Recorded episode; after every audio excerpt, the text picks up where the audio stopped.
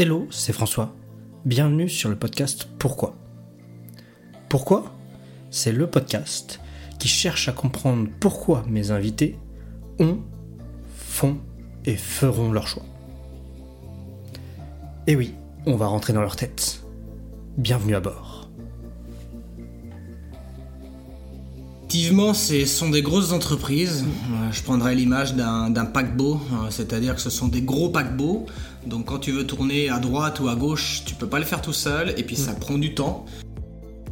Et je m'aperçois que, je suis encore un peu brûlé euh, par rapport à ça, et que six mois c'est pas suffisant, il faut, plus de temps, on va dire, pour y arriver.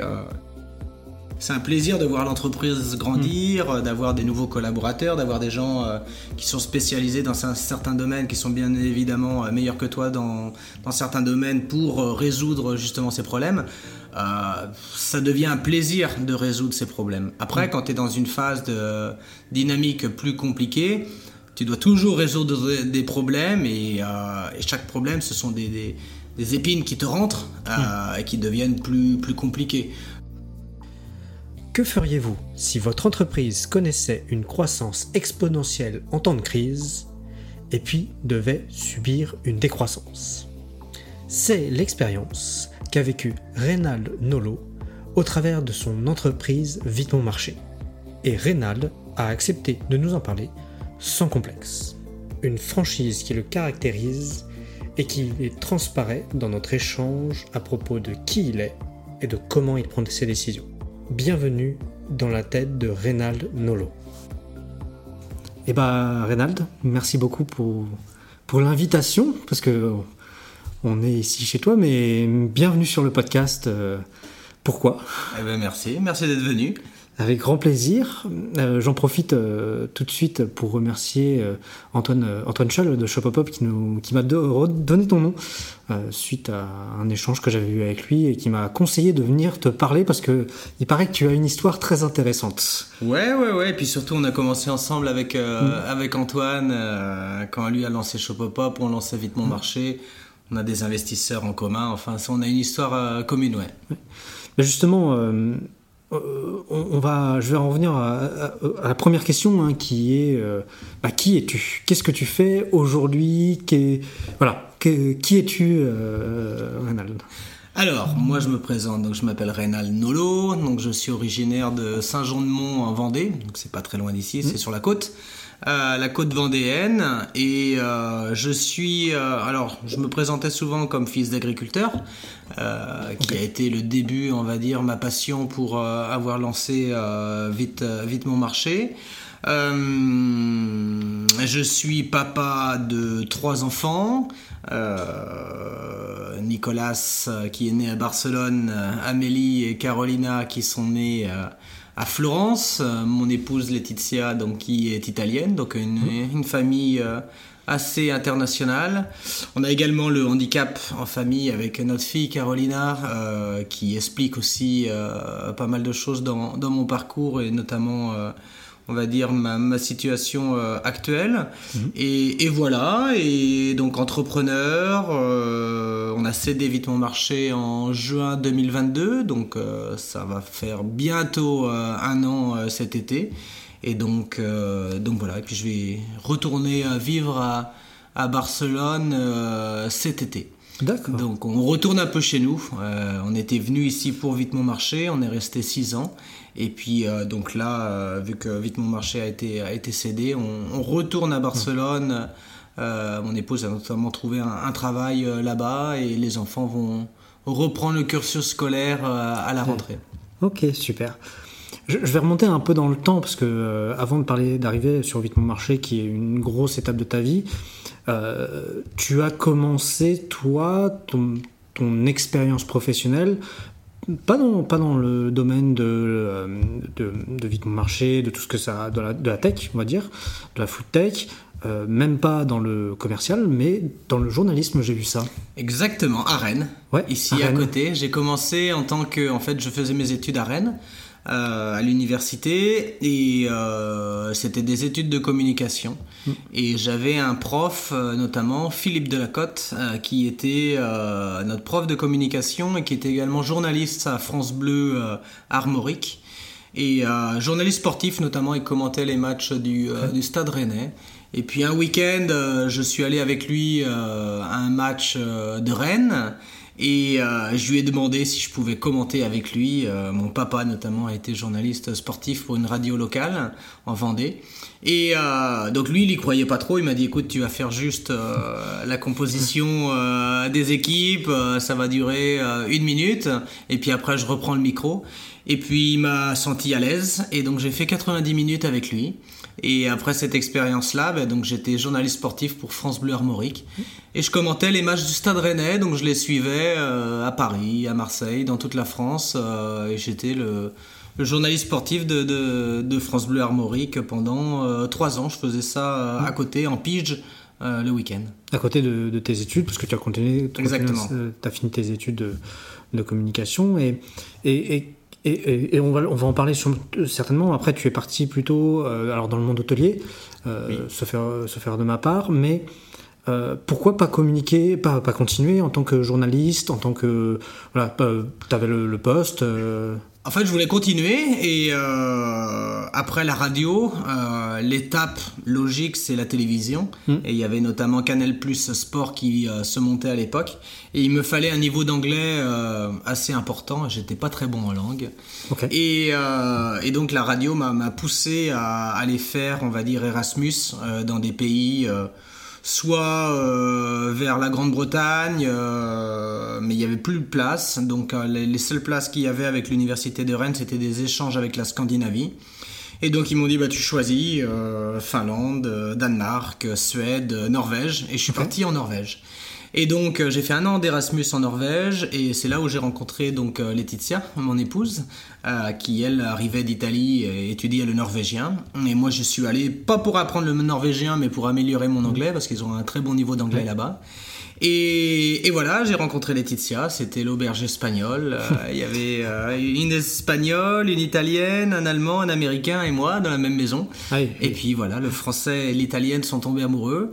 Et euh, aujourd'hui, on est donc parents de trois enfants. Et puis donc j'ai suivi Laetitia, c'est-à-dire qu'après la Norvège, j'ai appelé la radio en disant que je retournerais pas en France et que j'irais vivre en, Italie. Et donc avant d'aller en Italie, je me suis arrêté à, Nice faire un master et, euh, et, voilà. Et donc je suis parti en Italie et quand je suis arrivé en Italie, j'avais six mois d'italien. Hmm. C'était pas évident pour trouver un, un travail dans, avec l'italien, donc j'ai cherché une entreprise française et je suis tombé sur le groupe Louvre Hôtel. Donc hmm. c'est tout ce qui est hôtel Campanile, Kyriade, première classe. Maintenant il y a Golden Tulip. C'est la deuxième chaîne en Europe et je crois la deuxième au, monde aujourd'hui. Euh, et j'ai commencé en tant que commercial pour les hôtels Campanile en Italie. Euh, et, voilà comment j'ai commencé. Ensuite, ça s'est bien passé. Donc, ils m'ont envoyé à Barcelone pour m'occuper de toute l'Europe du Sud. Et, voilà comment j'ai atterri à, Barcelone avant de revenir ici en France, euh, ou plutôt de venir en France travailler, parce que j'avais encore jamais travaillé en France, avec euh, Vite Mon Marché. Quoi. Ok. Et, et, tu as évolué dans ce, dans ce groupe. Oui. Euh, tu as fini, euh, alors j'ai le terme précis, à Area Service Manager. Oui, c'est ça. Euh, ça veut dire que tu as quand même évolué. Et, une, de mes, une de mes questions, c'est comment tu as vu, parce que moi je m'intéresse à la prise de décision, est-ce que tu as vu des, des, évolutions, alors sur deux aspects? Déjà, quand tu évolues dans des aussi grands groupes, la prise de décision ne se fait pas de la même manière que quand tu es dans une start-up. C'est sûr. Euh, est-ce que tu as vu déjà des évolutions en, en montant dans ces postes sur ta prise de décision, sur l'autonomie que tu avais, des choses comme ça? Oui, euh, effectivement, ce sont des grosses entreprises. Euh, je prendrais l'image d'un paquebot, c'est-à-dire que ce sont des gros paquebots. Donc quand tu veux tourner à droite ou à gauche, tu peux pas le faire tout seul, et puis ça mm. prend du temps. donc il faut passer par des, des échelons, des étapes ce que tu n'as pas dans une euh, start-up, on va dire, et même j'irais le management d'aujourd'hui qui est beaucoup plus euh, participatif et plus rapide dans la prise de décision. Donc euh, oui, c'était une, c'était une période où la prise de décision était beaucoup plus longue. Après, moi, j'avais la chance d'être sur le côté international. et donc, on était une petite cellule, on va dire, un petit peu à part, où voilà, on devait s'adapter. Il y avait que trois hôtels en Italie, il y en avait euh, cinq à l'époque en, Espagne, un seul au Portugal. Donc euh, tout le siège ne pouvait pas s'occuper de, ces quelques hôtels. Mmh. Donc on avait une certaine autonomie, tout en respectant un peu les règles, euh, on va dire, de, Paris, la Défense. Mais on avait quand même une autonomie où ça ressemblait un petit peu au monde startup où voilà, on, a, on, avait quand même une prise de décision rapide sur, sur l'Europe du Sud. Mais pour te répondre à ta question, euh, oui, c'était un, management et on va dire une entreprise traditionnelle, l'image du paquebot où, euh, où c'est pas évident, c'est beaucoup moins rapide, hmm. euh, on va dire, euh, évidemment que le monde de la start-up. Et je crois que, et je pense, je connais pas, hein, mais j'imagine que l'Ouvretel a évolué aussi de ce côté où les, les, les, les décisions sont aujourd'hui euh, plus, plus rapides. Ce qui n'est pas forcément d'ailleurs une mauvaise chose, que les décisions ne soient pas non plus très rapides. Ça permet aussi de. je, moi, je veux pas avoir ce côté négatif de dire. Des fois, c'est négatif, c'est hmm. sûr. Voilà. C'est notamment toute une bureaucratie, hmm. mais ça a aussi des avantages moi je trouve, à aussi prendre le temps de prendre la décision. Tout à fait. moi, les avantages que j'ai vraiment appris dans le groupe, c'est euh, les process. Hmm. Euh, c'est-à-dire que tu euh, as un grand groupe, il y a un cahier des charges, il y a des règles, on va dire, à respecter, qui ont déjà été pensées, hein, donc on n'a pas besoin de tout réinventer non plus. donc ça, c'est quand même pratique et, et utile. Hmm. Quand j'ai fait la start-up, c'est vrai que la prise de décision était très rapide, mm. Mais plus tu grandis, et plus tu as besoin justement de process. et donc en fait, euh, la grande entreprise a besoin de cette flexibilité, on va dire, de la start-up dans sa prise de décision et dans l'innovation pour pas louper le train de l'innovation. Mais la start-up, dans son innovation par la suite, quand elle grandit, elle a besoin des process d'une grande entreprise. Mm. Donc les deux se rejoignent. C'est très, enfin, très paradoxal et d'un côté c'est normal quand on observe ça. Alors on pèse souvent sur les grands groupes et leurs process euh, longs comme le bras, mais s'ils sont là, des fois c'est pas pour rien. Alors, même si des fois, bon, c'est parfois exagéré, mais, mais moi j'ai remarqué aussi pour avoir euh, fait une entreprise qui a pas mal évolué. Alors pas dans les dimensions que toi tu peux, as pu connaître, mais de passer de, de 5 à 18 où tu en fait tu gères pas la, la boîte de la même manière en fait. Tout à fait.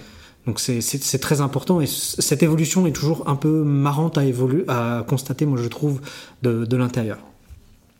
Je, reviens un peu sur ton expérience parce que tu restes une dizaine d'années dans, ce groupe hôtelier et là tu pars euh, fonder euh, Vite mon marché. Alors deux questions parce que je me doute que c'est pas tu pars juste comme ça du jour au lendemain. C'est déjà première question, c'est pourquoi quitter euh, un grand groupe, un salariat Et ça, je le pose à tous mes, invités qui, qui, ont cette cassure dans leur, dans leur expérience. Pourquoi quitter le salariat alors que on sait que le salariat, c'est quand même une sécurité, alors toute relative, hein, pour l'entrepreneuriat qui est quand même une partie un peu plus challengeante, un peu, un peu plus incertaine. voilà. La réponse est simple parce que ça te brûle, euh, c'est-à-dire que quand tu as une passion, euh, tu as quelque chose que tu veux euh, faire, on va dire, depuis des années, ça te brûle quand tu te lèves le matin, ça te brûle quand tu te couches le soir, et tu sais qu'à un moment de temps, il va falloir que ça sorte. Donc tu peux plus te cacher. Donc même si tu grandis dans l'entreprise, tu peux avoir une sécurité effectivement financière euh, d'emploi, de statut, euh, à un moment de temps, tu sais qu'il va falloir sauter. Euh, et, c'est peut-être ce qui est le plus dur dans l'entrepreneuriat, c'est de sauter. Mmh. C'est-à-dire de, de, savoir ou d'avoir le courage de laisser une situation confortable pour, bah, pour sauter sans parachute et puis repartir de zéro. Mmh. Euh, plus t'es jeune, je pense, et plus, plus c'est facile. Euh, moi, j'ai 43 ans aujourd'hui. Euh, si je devais sauter aujourd'hui, je sauterais certainement d'une façon différente. quand on a 25 ans, 30 ans, j'irais même jusqu'à 35, on se pose peut-être beaucoup moins de questions. Donc ça c'est important, euh, ouais, je pense que notamment dans l'entrepreneuriat, c'est l'âge peut jouer, euh, après on peut entreprendre à tout âge, hein, c'est pas ça, hein, mais c'est certainement plus facile de, euh, de sauter, on va dire, quand, entre 25 et, et 35 ans. Moi je suis vraiment J'étais vraiment dans le, conseil que j'ai aujourd'hui, c'est de euh, jusqu'à 25 ans, c'est de tout prendre, c'est-à-dire de mm.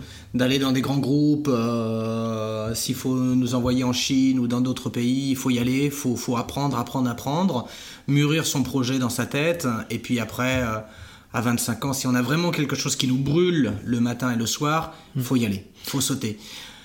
Euh, après, c'est certainement, euh, certainement différent. Plus on attend et plus ce sera, euh, plus ce sera difficile. C'est marrant bah, ce, que tu, dis là parce que ça va un peu à l'encontre de la croyance actuelle qu'on voit beaucoup sur LinkedIn. Alors, pour ce que c'est, c'est on voit pas mal de jeunes étudiants qui se disent voilà, je me lance dans l'entrepreneuriat et tout ça, et ils passent pas par ce stade de de la grande boîte ou de la boîte plus traditionnelle même et ils connaissent en fait je vais exagérer volontairement, mais rien à la vie professionnelle en fait.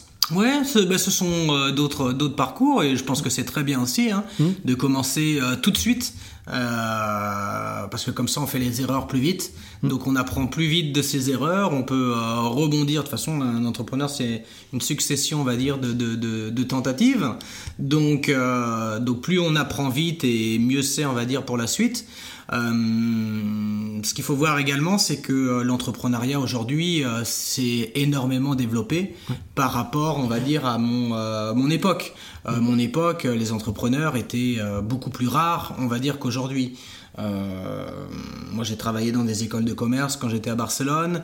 Euh, mon frère est dans une école de commerce euh, à Nantes et il enseigne. Et, on le voit aujourd'hui, les, les, jeunes, les étudiants, les jeunes diplômés veulent surtout entreprendre aujourd'hui. Mm. Il y a dix ans, on parlait pas d'entreprendre, on voulait surtout rentrer dans une, dans une grande boîte. Euh, c'était totalement, euh, totalement différent. Donc je pense qu'aujourd'hui les gens entreprennent parce qu'on a changé aussi d'époque, de, de, de, période. C'est bien, je pense, d'entreprendre le plus vite possible, encore une mmh. fois, pour euh, apprendre le plus vite de ses erreurs et rebondir le plus de fois possible, tout en restant mmh. jeune. après, je reste persuadé que passer par la case grand groupe, euh, est intéressante. Hmm. Ça peut se faire après cette période d'entrepreneuriat, de, parce que tu arriveras dans une grande entreprise avec un, un, esprit, on va dire, innovateur, et tu seras recruté. Hmm. Euh, alors, est-ce que tu le fais avant ou après? Faut voir. Peut-être que la case grosse entreprise, faut peut-être, moi j'ai fait 11 ans, euh, peut-être qu'en 5 ans, elle est suffisante pour pouvoir sauter dans, dans l'entrepreneuriat. Ça dépend, je pense, beaucoup de, de, l'apprentissage qu'on peut faire et de l'opportunité aussi qui se fait, parce qu'il y a des grands groupes qui, qui favorisent cet euh, intra-entrepreneuriat ou des choses comme ça, où on peut s'éclater pendant quelques temps. Tout à euh, fait, et, après, je pense qu'on va en reparler après, mais euh, l'entrepreneuriat, moi j'ai jamais voulu être entrepreneur. Hmm. ça a été une conséquence. Donc l'entrepreneuriat, ça part d'une idée, ça part d'une passion, ça part d'un signal du cœur qui te dit vas-y saute. Hmm. et donc ça, il n'y a pas d'âge. Euh, tu peux l'avoir à 20 ans comme tu peux l'avoir à, à 50 ans. Mm. Donc, euh, donc ça dépend quand est-ce que tu reçois ce signal en disant euh, maintenant j'ai envie d'y aller et de, et de, sauter. Donc mm. moi je vois pas l'entrepreneuriat comme une, une, construction de carrière, mais c'est plutôt un on va dire, une réponse à, un appel du, du, cœur, en fait. un, vrai, euh, besoin. Voilà. Et ça, il n'y a pas, a pas d'âge, c'est personnel, chacun a sa réponse au fond de soi, en fait. Et, justement, j'en reviens, bah, tu, l'évoquais, euh, toi, le saut dans l'entrepreneuriat, tu le fais avec euh, Vite Mon Marché, et tu me parlais justement de cette envie, d'où venait justement ce, cette envie, enfin cette envie, cette, ce concept, voilà parce qu'on ne sort pas du jour au lendemain un concept comme ça, euh, se dire bon, bah, moi je vais me lancer dans ça. quoi.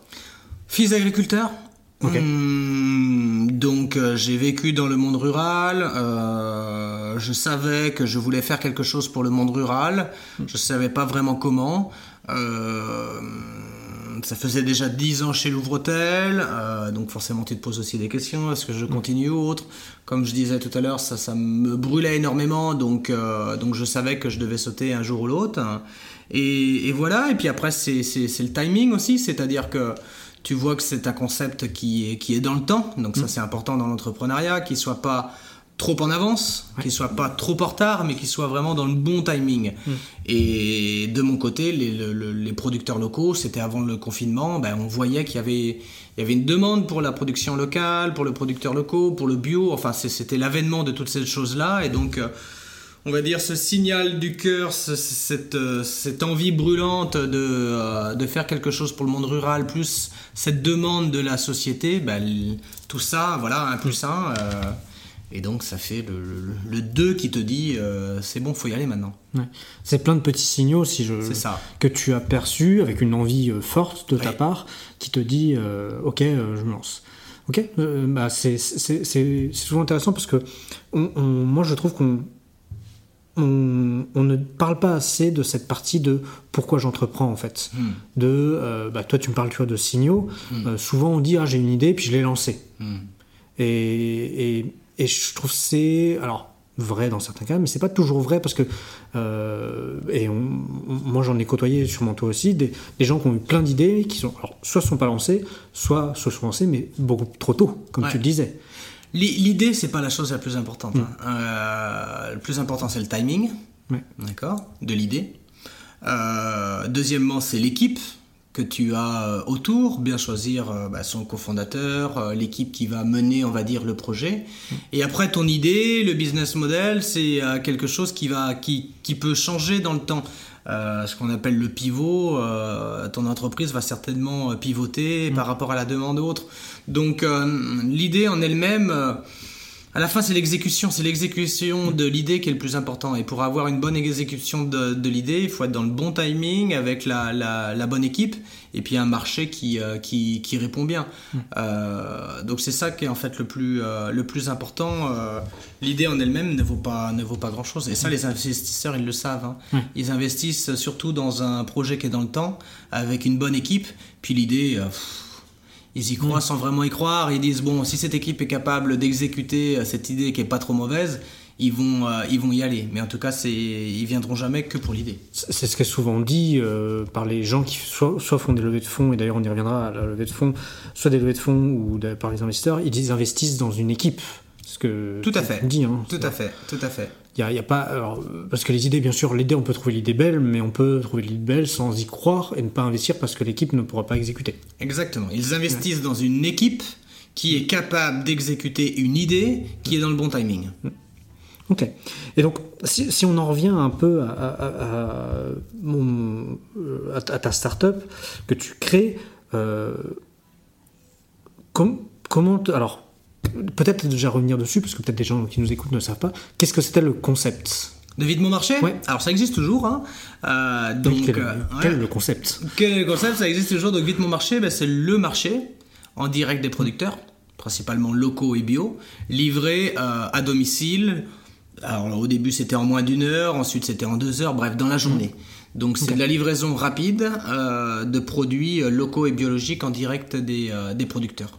Donc on a fait ça à Nantes, euh, on a développé ça aussi sur Rennes, La Roche-sur-Yon et ensuite sur euh, Toulouse également. Et aujourd'hui on reviendra euh, sur l'histoire, c'est principalement, c'est que sur Nantes avec les nouveaux repreneurs. Ok. Et, et, tu vois, moi quand tu me parles du conseil comme ça, je vois déjà des, des tas de problèmes n'étant pas le mot, mais des, des, tas de choses à régler avant de, de pouvoir lancer ça. Euh, euh, enfin, avant de lancer, lors du lancement. je vois des problèmes de logistique, hmm. je vois des problèmes de recrutement, je vois des, enfin, des problèmes. Je parle de hmm. problèmes, mais c'est hmm. des, points à, avoir. Comment vous avez approché euh, les choses pour voilà, se dire, ok, on y va, on les résout les uns après les autres? Bah c'est ça, tu résous les uns les autres. Hein. C'est-à-dire qu'aujourd'hui, avec le recul, si je regarde dans le rétroviseur, je dis waouh, Effectivement, il y a eu beaucoup, vraiment beaucoup de problèmes à régler. Euh, quand tu pars, tu pars avec une énergie, avec une vision, tu vois pas tous ces problèmes. Après, ces problèmes arrivent euh, jour après jour, semaine après semaine, et puis tu les règles un par un. Euh, mais après, si tu es dans une, une dynamique positive, comme on a eu jusqu'au confinement et après le confinement, euh, c'est un plaisir, on va dire, de, de, de, régler tous ces problèmes. Tu es soutenu aussi euh, financièrement et économiquement, donc c'est un, un, plaisir de voir l'entreprise grandir, mm. d'avoir des nouveaux collaborateurs, d'avoir des gens euh, qui sont spécialisés dans certains domaines, qui sont bien évidemment meilleurs que toi dans, dans certains domaines pour résoudre justement ces problèmes. ça devient un plaisir de résoudre ces problèmes. Après, mm. quand tu es dans une phase de dynamique plus compliquée, tu dois toujours résoudre des problèmes et, euh, chaque problème, ce sont des, des épines qui te rentrent et qui deviennent plus, plus compliquées. nous, on a une phase de déconfinement, d'accord On pourra revenir là-dessus. Et, et lorsqu'on a dû faire un plan social, notamment assez important, c'est dur, je l'ai encore pas forcément digéré. Hmm. Donc euh, ça te marque, ça te marque. Hmm. Euh, ça fait six ans qu'on a fait Vite mon marché, donc euh, on l'a cédé en juin 2022. on l'a cédé pour sauver l'entreprise, il hein, faut être clair. sinon on aurait souhaité une autre ambition, on va dire, pour Vite mon marché, une ambition plus de développement national. Aujourd'hui elle est restée que sur, que sur Nantes. Donc, euh, donc faut réussir, on va dire, à digérer, euh, à digérer tout ceci. Mm. Donc, euh, donc voilà, ça dépend dans quelle phase tu te trouves. quand tu es dans la phase de dynamique positive, c'est un plaisir de résoudre des problèmes. Et puis, quand tu es dans une phase de dynamique négative, ces problèmes te, te, te marquent et, et, te marqueront longtemps. Mais ce sont sur celles-là qu'il faut mm. capitaliser. Pour apprendre, on va dire, bah, de ses erreurs, hein, pourquoi ça, ça n'a pas marché, et ce qui te permettra de rebondir par la suite mais euh, où je suis le plus surpris, moi, c'est le, temps qu'il faut pour digérer tout ça. Euh, on a donc cédé l'entreprise en juin 2022. Euh, aujourd'hui, on est en, avril 2023. Mm. J'ai encore pas totalement digéré. je serais pas capable de, de, de, reprendre quelque chose tout de suite, d'entreprendre tout de suite. il faut encore du temps. Il faut du temps pour, pour digérer tout ceci. Il faut, faut pas se précipiter en tout cas.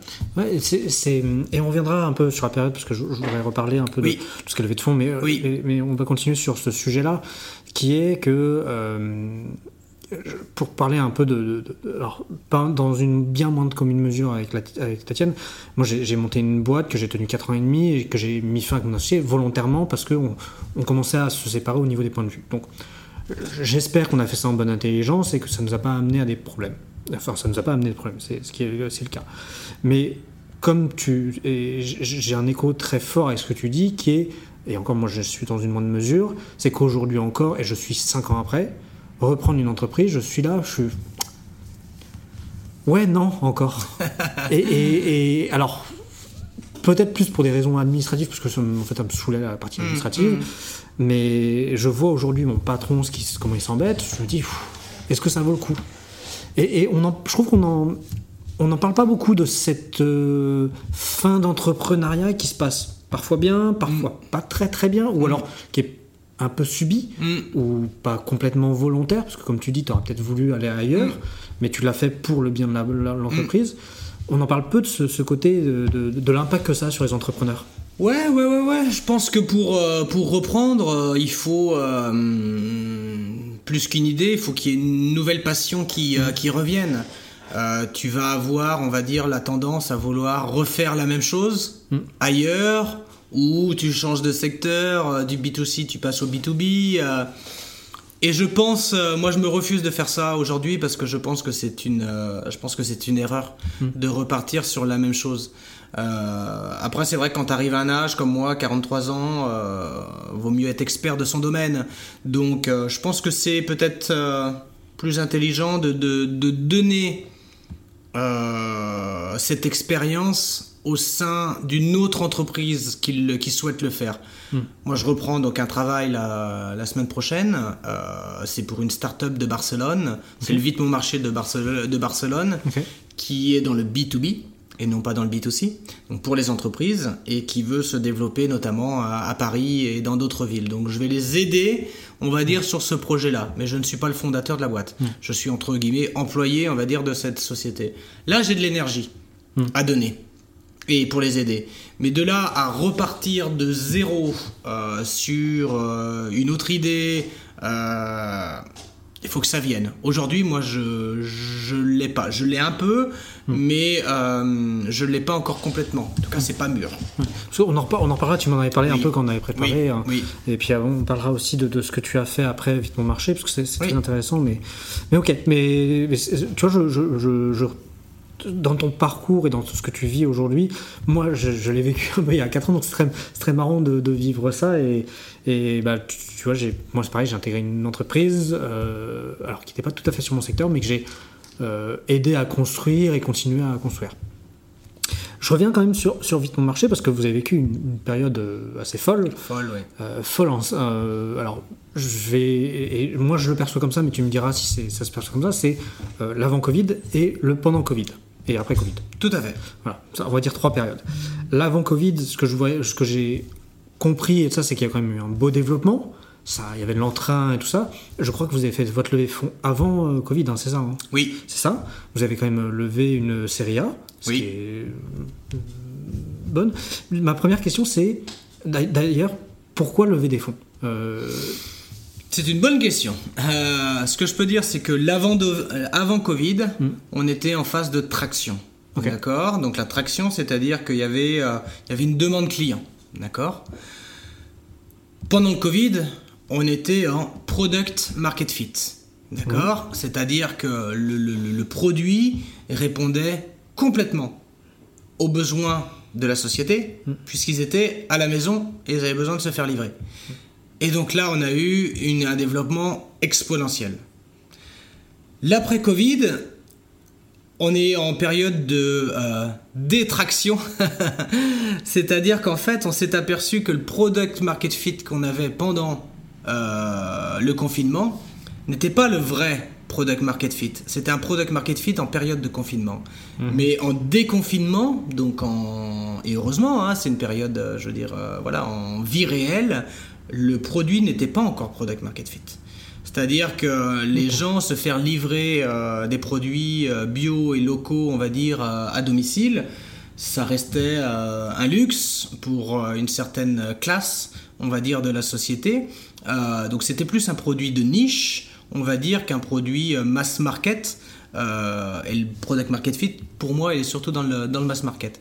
Et, euh, et donc, on a eu cette phase, on va dire, d'exponentiel et ensuite une phase de, de déclin qui ne plaît pas aux investisseurs. Et ça, je peux le comprendre.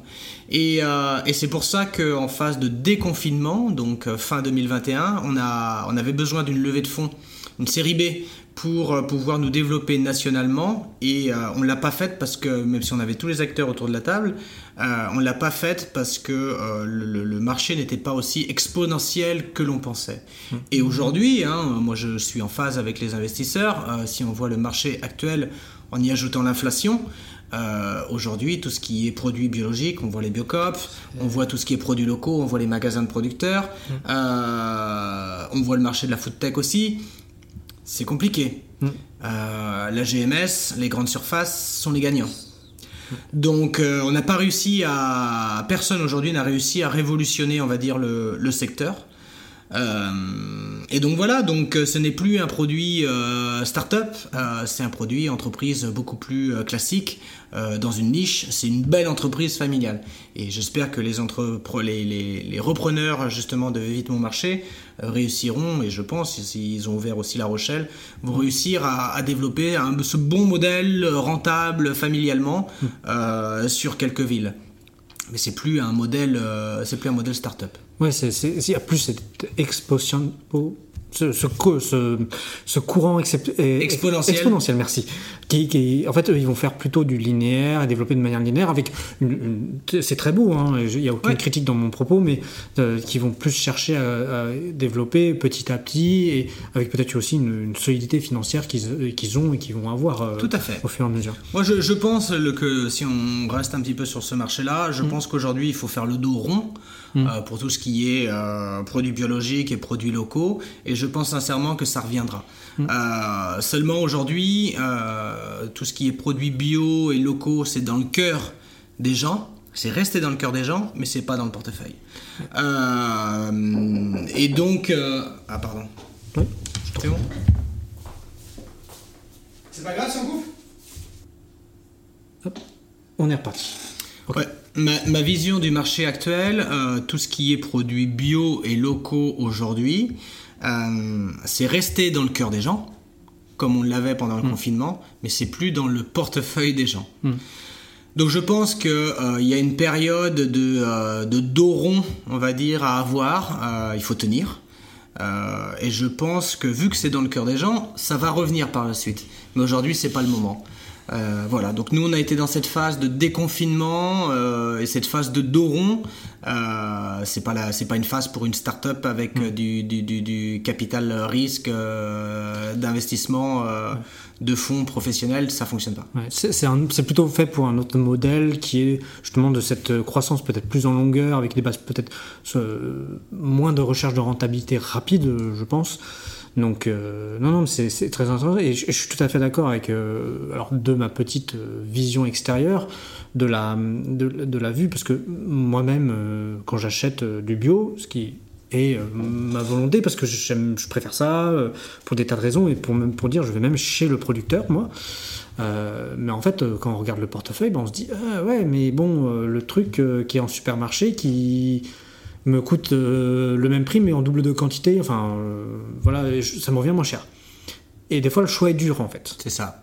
Mais, mais, je, mais je, et ça, bien sûr, c'est dû à l'inflation actuelle qu'on subit. Mais je suis assez certain, euh, comme toi, que une fois que ça stabilisera ou qu'il y aura qu'on a retrouvé cette, cette stabilité, bah, ça repartira. Et de toute façon, c'est c'est pour moi le futur parce qu'aujourd'hui, euh, quand on voit euh, l'avancement de la planète et comment ça se développe, euh, il y a, alors il y a de la place pour tous les modèles, mais il y a certains modèles qui vont devoir prendre euh, plus place que d'autres. Bien sûr. Non, et puis nous, on était dans une phase euh, où le marché répondait vraiment bien parce que pendant la période de confinement, euh, donc on était déjà à la maison, donc il y avait que les entreprises essentielles entre guillemets qui étaient ouvertes comme l'alimentation et nous on en faisait partie. Et en gros, t'avais que du drive quoi, enfin du drive à domicile, je veux dire. Euh, donc c'était des produits de, de, supermarché. Et à l'époque, les, produits de supermarché, ils n'avaient pas encore ces produits locaux et ces, euh, ces produits bio. Donc si, vous, si tu voulais du local et du bio, donc du qualitatif à domicile parce que tu ne pouvais pas bouger, tu étais obligé de, de, de, de, de venir chez nous. Donc les gens faisaient des recherches pour trouver des, des, des secteurs comme le nôtre. Donc c'est pour ça qu'on était pleinement en product market fit. Euh, et on pensait que cela allait euh, rester, mais en fait les gens sont sortis. Donc il y avait moins besoin de livraison à domicile euh, et les gens sont, sont, sont, sont retournés à une alimentation euh, moins chère et donc moins qualitative par l'inflation. Donc tout ça réuni, ça fait, ça fait tomber euh, ce marché. Et, et c'est dommage, personne l'a venu- euh, l'a l'a vu euh, venir. hein. Mais bon voilà, on est tombé là-dedans et Ouais. c'est comme ça. Et, et qu'est-ce que tu penses de ces acteurs qui arrivent beaucoup? Alors moi j'ai vu ça beaucoup, alors à travers les, les pubs YouTube aux États-Unis, euh, mais qui arrivent en France avec ces box de, de, de- qui arrivent euh, justement de livraison euh, chez soi de produits. Alors pas locaux souvent, mais enfin français et mais frais, des choses comme ça. Parce que ça, on en voit de, de plus en plus aujourd'hui. Ouais, non, je suis pas, j'ai jamais été fan de ça. Mm. Euh, les box, euh, moi je pense que les, euh, le consommateur il a besoin de, de, de, de, produits à la carte, Mm. euh, sans abonnement, donc un paiement aussi à la carte. Donc c'est vraiment l'instinct euh, du moment quoi. Euh, Il y a eu beaucoup de box euh, de fait par rapport à ça, mais je pense pas que ce soit product market fit, c'est-à-dire que tu achètes ça ponctuellement, mais mais après tu, tu arrêtes. Nous on a par exemple mon Laetitia qui est italienne, on, on est passé par Mama Pack, qui est donc des box de produits italiens. On l'a fait une fois sur un an. Ah oui. ouais. On a adoré, hein, Mm. mais c'est pas product market fit parce qu'il n'y a pas de récurrence. Ouais. Tu l'achètes une fois et c'est terminé. Et puis, euh, ils vont pas se faire un. Enfin, le- sur ces, ces types de, de, de business, si t'as pas de récurrence, euh, ça devient très compliqué, quoi. Faut ça. toujours acquérir du nouveau client et c'est voilà. Et le hyper coût, coûteux, quoi. exactement. Le coût d'acquisition de client devient trop, euh, trop important, donc, euh, donc ça, pff, ça s'essouffle. J'en j'en reviens un peu à la, à la prise de décision parce que euh, Vite Mon Marché a. En, en- dans la période où tu t'en occupais encore, euh, vous étiez quand même plus de 70 employés. Oui. comment on prend des décisions pour, euh, pour un, marché, un marché qui est aussi compliqué, c'est-à-dire dans, dans, un, dans un moment aussi compliqué qu'est le confinement, euh, ou juste après le confinement, euh, et avec aussi autant de nombre de salariés qui, en 6 ans, est une très belle croissance en termes Mm. de nombre de salariés. Mm. Donc, euh, comment tu t'adaptes, toi, dans ta prise de décision tout au fil de ces années?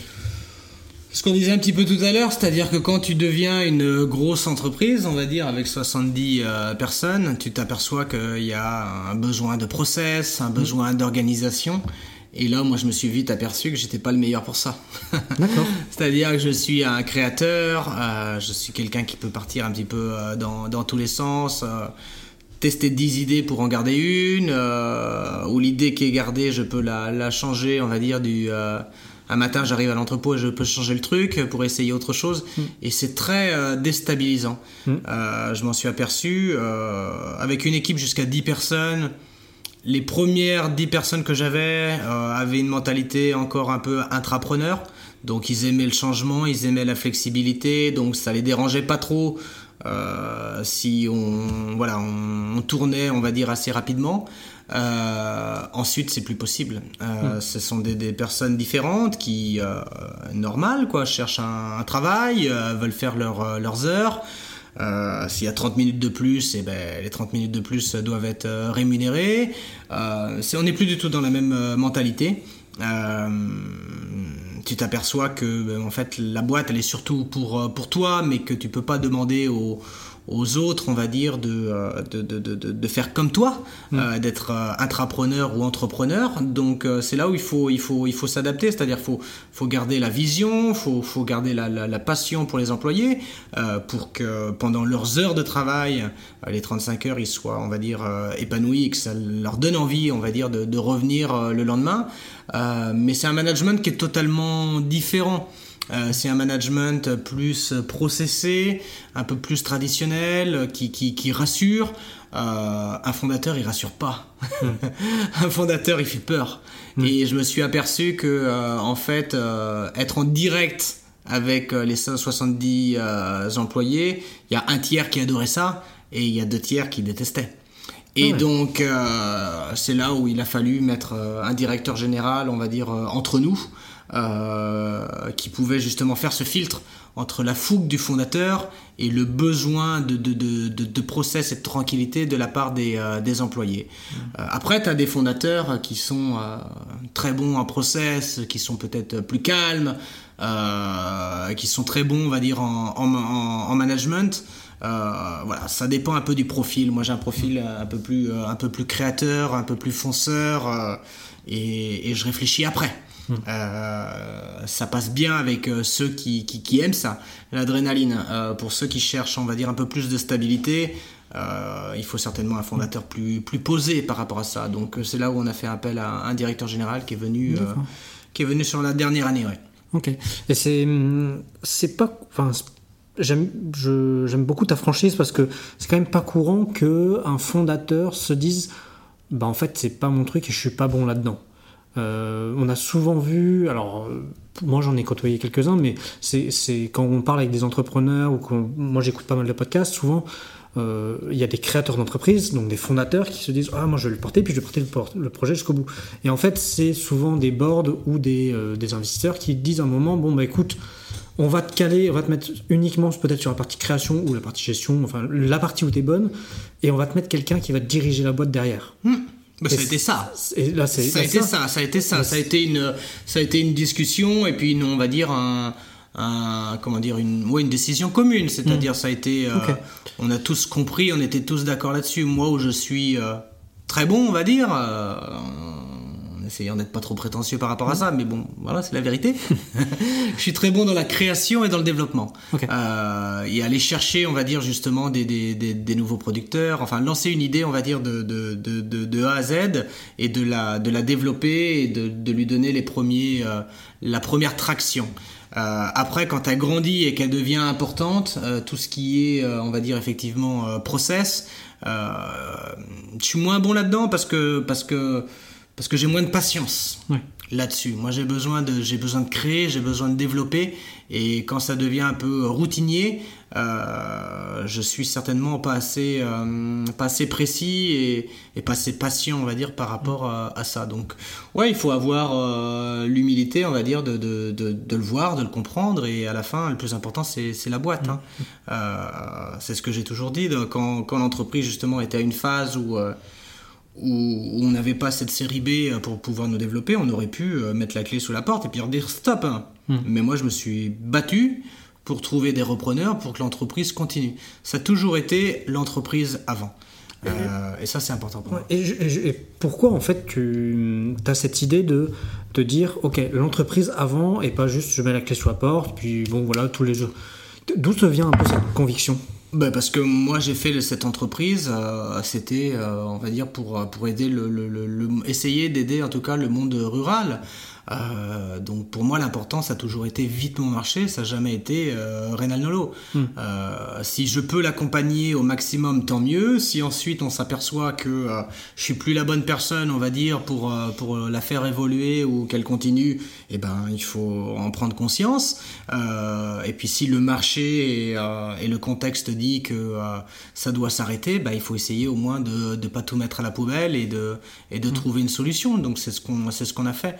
Donc ça a toujours été euh, l'entreprise avant, euh, le projet euh, avant, avant la personne. On est tous en, chemin, on va dire, par mm. rapport à ça. On apprend tous par rapport à cette aventure.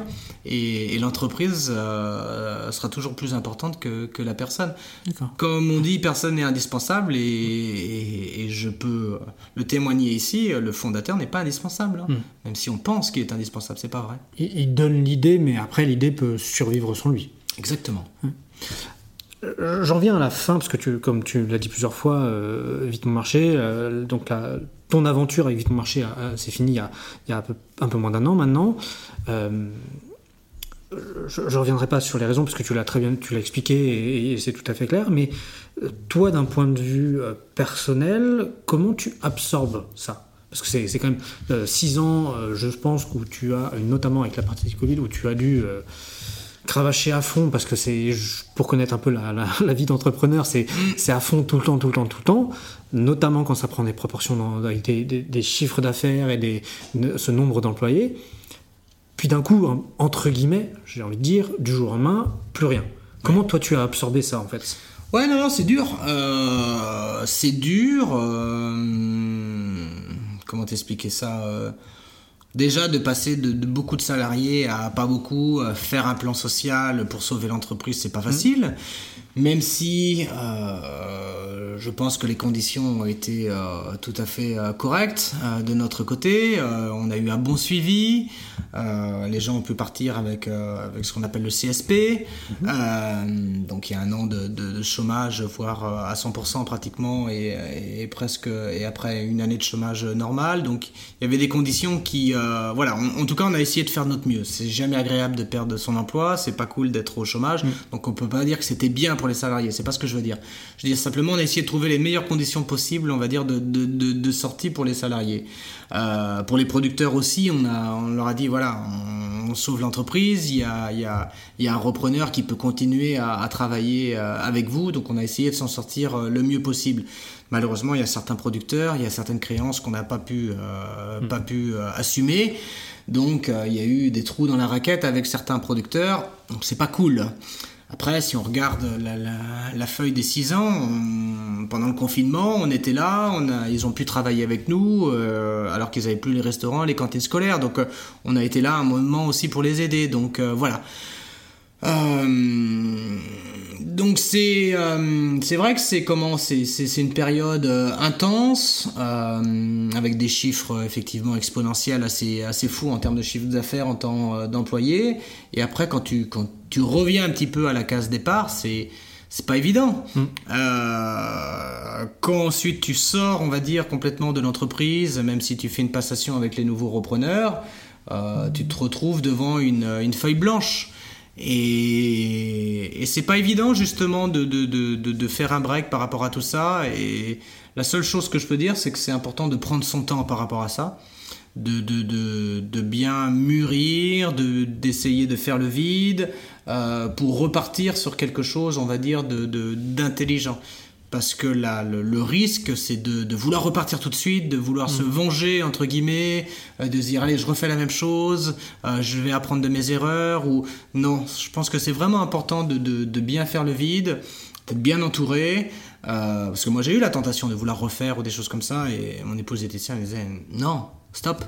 Et euh, même en parlant avec mes propres investisseurs, c'était, c'était intéressant aussi de parler avec eux. Et, euh, et, voilà, donc c'est une, une période, comment te dire, c'est, pas évident, mais c'est une période, euh, je peux pas y répondre encore parce que je, ne l'ai pas encore fini, mmh. cette période transhumance, on va dire. mais, mais c'est une période qui demande du temps. Donc je pense que je suis à la moitié. J'ai fait mmh. six mois. Donc j'ai pas encore toute la réponse, mais Mais voilà, c'est difficile, ça te brûle. Euh, ça a été très physique aussi la, la logistique, surtout sur les, les derniers mois, euh, où il fallait pratiquement tout faire avec les, euh, les, les, les, 10 salariés qui restaient. Mmh. Donc euh, physiquement, ça a été très très dur. Quoi, hein. et tout ça, je pensais que il m'aurait fallu beaucoup moins de temps pour digérer. Et je m'aperçois que, que, je suis encore un peu brûlé par rapport à ça et que 6 mois, c'est pas suffisant. Il faut, il faut plus de temps on va dire, pour, euh, pour y arriver. Euh, la seule chose que, que j'ai compris, c'est que j'ai de l'énergie pour une entreprise, pour travailler pour une entreprise. Mm. Ça, oui. Ça, j'ai de l'énergie et c'est pour ça que j'ai accepté le travail à, à Barcelone avec cette start-up. Euh, reprendre quelque chose depuis zéro, il, faut, il faut plus de temps. Mm. Donc, je sais pas si j'ai répondu à ta question, mais. je suis à la moitié du parcours, je pense. Si on dit qu'il faut un an, mm. ça se trouve il en faut deux, donc ça se trouve je suis qu'à un quart. Mais c'est très euh, personnel aussi. Euh. il faut il faut du temps donc c'est donc c'est non c'est pas facile hein. mm. mais c'est dans ces moments là ces moments de justement intenses euh, que ça permet justement de, de de, de, de, réfléchir, de relativiser, et puis d'apprendre de ces moments-là qui sont mm. précieux pour que ben, par la suite, pour l'entreprise pour laquelle tu vas travailler, ou pour le projet dans lequel tu vas réentreprendre, ben, tu es plus fort justement mm. par rapport à cette expérience-là. Ok. Et, et, puis tu m'en as parlé un peu avant aussi, tu as écrit un livre sur ton expérience. Ouais, alors ça l'histoire c'est que euh, après, euh, après la passation au mois de septembre, je suis parti faire le chemin de Saint-Jacques de Compostelle. Ok. J'avais toujours envie de le faire, euh, mais j'avais jamais trouvé le temps parce qu'il faut quand même du temps. Je voulais vraiment le faire en une fois. Je voulais pas le faire en plusieurs étapes. Donc il faut à peu près deux mois hein, euh, si on veut le faire. Donc euh, j'ai réussi donc à, à, la fin de la passation. On s'est mis d'accord avec la famille en se disant c'est, le moment d'y aller euh, avant l'hiver parce qu'après c'est difficile de faire le chemin.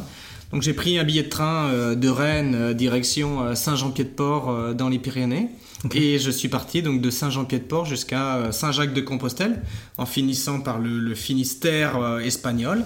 Et donc j'ai marché pendant 36 euh, jours et j'ai fait 900 km. Je faisais 25 km par jour. Un bon rythme. Ouais. Et ça m'a fait du bien.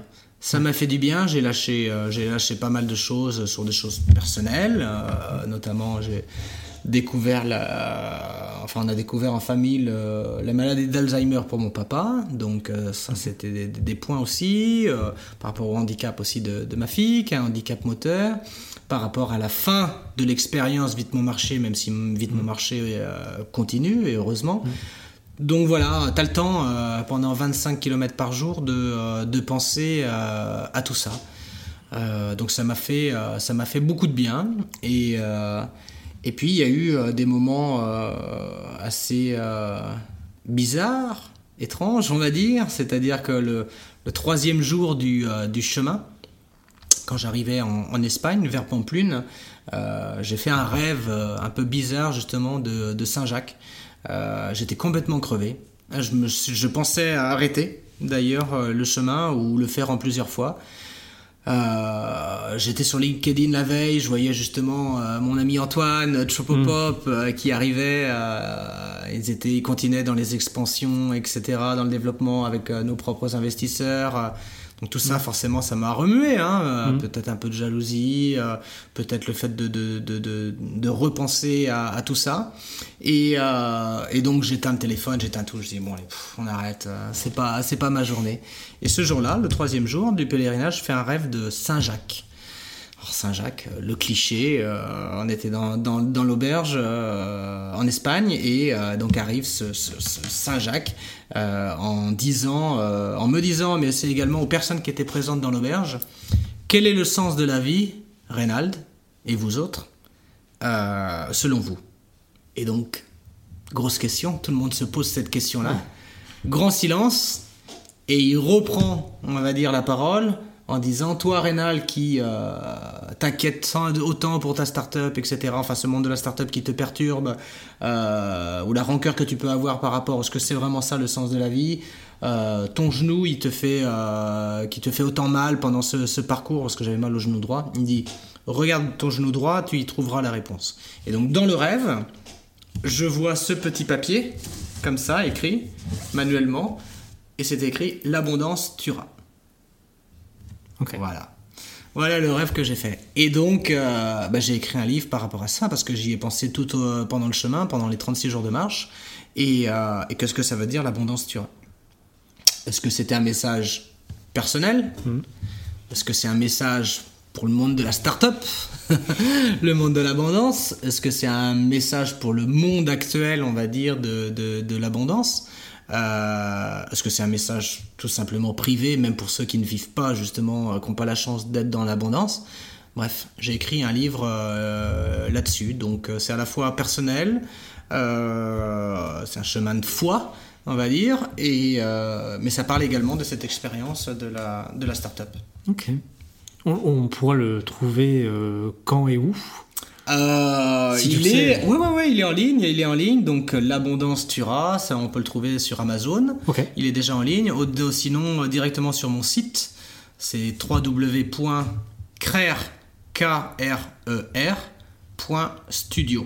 Ok. Et, euh, et donc là, mon livre est en, euh, est en ligne. Et CRER, ça vient donc K-R-E-R, ça vient de CRER en vieux français qui veut dire croire. D'accord. Et donc voilà, donc j'ai- lancé ce, ce- ce site et puis ce livre qui parle un petit peu bah, de voilà de, du monde d'aujourd'hui et de l'espérance d'un monde euh, peut-être euh, différent, euh, notamment à travers de la foi, euh, avec euh, avec l'abondance Tura. Donc euh, ça peut faire réfléchir, en tout cas si ça intéresse certains. C'est un sujet totalement d'actualité, notamment ça parle aussi de l'intelligence artificielle. euh, Ok. Parce qu'on est un, un changement pour notre humanité. Donc, euh, Mm. j'aborde plusieurs thèmes par rapport à, à ce titre, l'abondance Tura, qui est un, vraiment un, un titre très très fort, Ça très marche. puissant. Eh ben, si, si vous voulez aller le lire, euh, n'hésitez pas, vous avez l'adresse. Et ça. je mettrai en- aussi également en, en description. Eh ben, c'est sympa. Euh, dernière question, euh, enfin parmi mes dernières questions, j'en aurais une qui est maintenant qu'on a un peu, même très bi- bien brossé un peu ton, expérience professionnelle, même si je pense qu'on aurait plein de choses encore à dire. euh, comment tu vois un peu de jeune journaliste à aujourd'hui ancien start-upper et euh, futur salarié Comment tu vois aujourd'hui ton évolution dans la prise de décision Comment tu as fait tes choix? Est-ce que aujourd'hui tu te dis j'ai une méthodologie pour, pour prendre mes décisions, alors essentiellement professionnelles, hein, ou c'est toujours à l'instinct, c'est toujours des choses comme ça?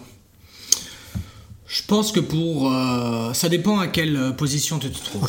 Euh, si tu es dans une position euh, salariale, je pense que la meilleure prise de décision, c'est la prise de décision participative. Euh, C'est-à-dire de, de, de, de demander un petit peu l'avis de tout le monde. euh, et peut-être suivre, on va dire, euh, l'avis de l'entreprise. D'accord? Et challenger aussi ton, ton supérieur en disant que la responsabilité à la fin de, l'entreprise et la responsabilité de la décision, c'est la tienne. Et c'est pour ça que tu es à ce poste-là. Donc c'est important, je pense, en tant que salarié, de challenger aussi sa, sa hiérarchie euh, en lui disant que nous, on te donne des inputs, mais après, la prise de décision euh, finale, c'est toi qui dois la prendre par rapport à tous ces inputs. Et, et donc voilà, et donc dans la prise de, décision- de dans la prise de décision d'un décisionnaire, justement, que tu sois fondateur, chef d'entreprise ou que tu aies une position, on va dire, euh, managériale importante, je pense qu'il ne faut pas perdre non plus l'instinct. C'est-à-dire que bien sûr, il faut demander euh, l'avis, on va dire, euh, de l'entreprise et de tous les employés. Tu es là pour trancher, Mhm. mais qu'il faut aussi savoir, surtout pour un fondateur, peut-être moins pour euh, un- quelqu'un qui est dans une position managériale, mais pour un fondateur, il ne faut pas oublier son instinct. C'est-à-dire que l'entreprise peut demander quelque chose, les salariés peuvent demander quelque chose, mais toi, si tu sens qu'en fait c'est quelque chose qui est totalement différent, qui va à l'encontre un petit peu de, de, de, de l'entreprise ou de tes salariés, mais c'est quelque chose que tu, que, tu, que tu sens, des fois il faut savoir suivre son instinct. Et après, il faudra savoir l'expliquer.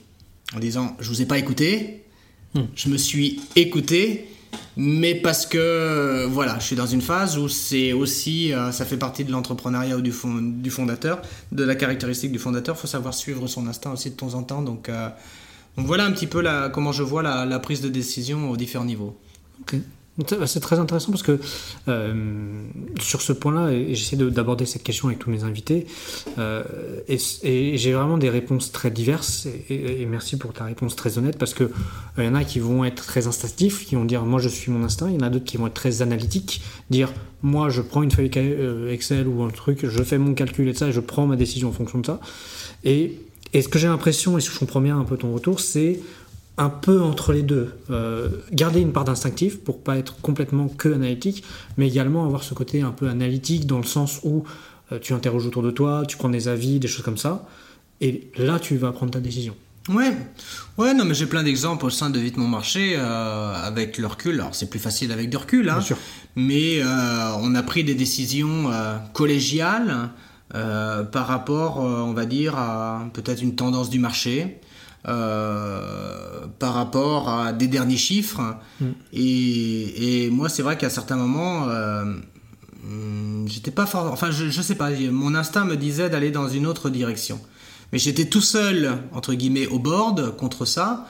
Euh, et puis c'était la décision était tellement évidente, vu la situation économique mm. ou les chiffres, que tu te dis non, tu peux pas. Tu peux pas aller à l'encontre, en tout cas, ça n'aurait pas de sens.